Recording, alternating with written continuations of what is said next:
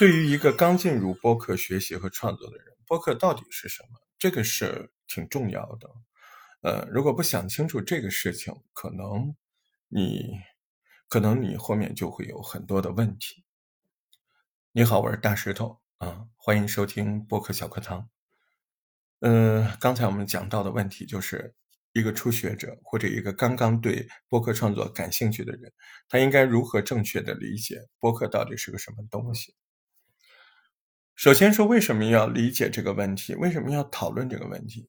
因为你在这个时候对这个问题的认知，就决定了你后面做这个东西快不快。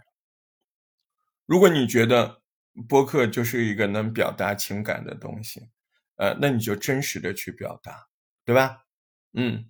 那如果你后面不真实呢？你说我怎么不真实呢？我待会儿告诉你怎么不真实。啊，如果你觉得播客是一门赚钱的东西，哎，我想拿它增收，我想拿它成为副业，那也可以啊。呃，那你后面有这么做吗？是不是？哎，你说我有啊，你真的有吗？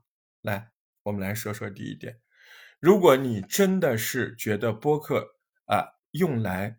可以发表你个人的见解，嗯，那么你在播客的里面怎么可以让人听上去那么造作？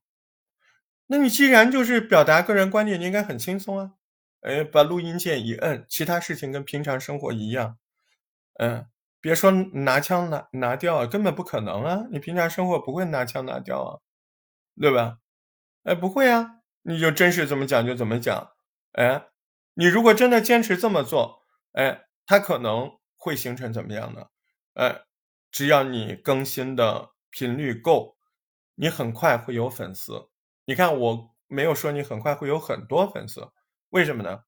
因为你只是想说自己的，一定就会有同意你这部分观点的人聚集。但是这种打法很个性嘛，它就一定在总量上会有很大的问题。因为你从来没有考虑过别人的感受，你怎么可能有更多的听众呢？但是，哎，你就认死理儿，我不在乎有多少，哎，那一定会有，嗯，你看，一定会有，嗯，那我还就坚持这么干，我坚持这么干，我时间长了多长？哎，七八个月到呃一年，你只要每天你什么都不用管，你不用来跟我学，你只是记得这个，你张口就把每天的事儿说得很流畅、很真实。就行了，哎，就是在这件事情上，我怕你做不到的是什么？怕你做不到的是，你根本做不到在录制的时候跟生活一样，你做不到，你一上去就讲，对不对？而且你不一定能够说的很流畅，啊，那第二个部分呢？第二部分我想赚钱，你想赚钱，我感觉你的行为从来都不像想赚钱的。想赚钱就是想卖东西，对吧？你一你一个人，你想把东西卖出去，你得考虑那些买的人要不要买。哎，就这么一个简单的人生道理。你放在博客里，你你你得考虑，那我今天做这个话题有没有人听？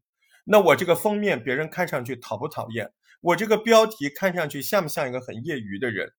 啊，我这个录音。还有我说话的这个流畅度，就跟那个青菜摆在菜篮子里，它到底有没有洗，有没有整理，它有没有考虑到，哎呦，看上去还可新鲜了，对不对？摆列摆放的陈列的很整齐，有没有啊？你没有这么做呀？哎，你没有，所以你是打发吗？你不是打发，你所有的想法都是借口，你根本就没有想法，这是很可怕的。或者说你任何的一个想法，你没有把它理顺，嗯，如果你真的对播客创作感兴趣，呃，目前一个非常实在的建议就是多听听这张专辑，呃，我都没有告诉你说你一定要加入我们大石头播客创作营，呃，我还真不愿意这么说，你都没有考虑清楚，你加入干嘛？一年虽然说一天没到几块钱，那一年加起来。它也是小两千块钱，一千多块钱的，对不对？嗯，我说的很很实在的。我虽然是个全串子，对吧？我确实就是全串子。我我觉得你不要指望不花钱让我给你做任何事，但是也请你放心，一百二十四个放心，你只要花钱了，我一定让你做到这个。这是怎么说来着？就是呃，付出的钱有回报，对吧？嗯嗯，当然了，你想太多那没办法，我只能说一般的这个概念啊，我会尽力的做到货真价实啊。那我现在都不建议你说一定要来加入这个东西，而是说你去听听啊那些免费的节目。你看，我看有很多关注我的人，他听我的播客小课堂，我们后台是能看到你在那个节目里听了多少时间的。有人听了九百小时，哎，我真是，你说他他这放错了，睡觉了，他不可能每天都放错啊，是不是？可是有些人呢，嘴上呱呱的，我会发现他听我的播客小课堂一个小时二十五分钟，半年了。对不对？你还指望你有什么进步？你还说什么？我我觉得你讲的多好，你都没有把我那么多还算比较用心和中肯的这些话语听进去，重听，嗯，怎么样？你没有啊？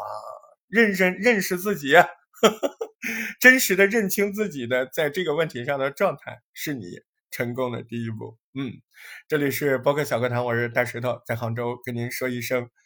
快不快乐在于你自己啊。好，下回见。大石头博客小课堂感谢你的收听大石头是个好青年记得关注大石头的账号加入听友群欢迎留言如果能打赏一下子就更好了。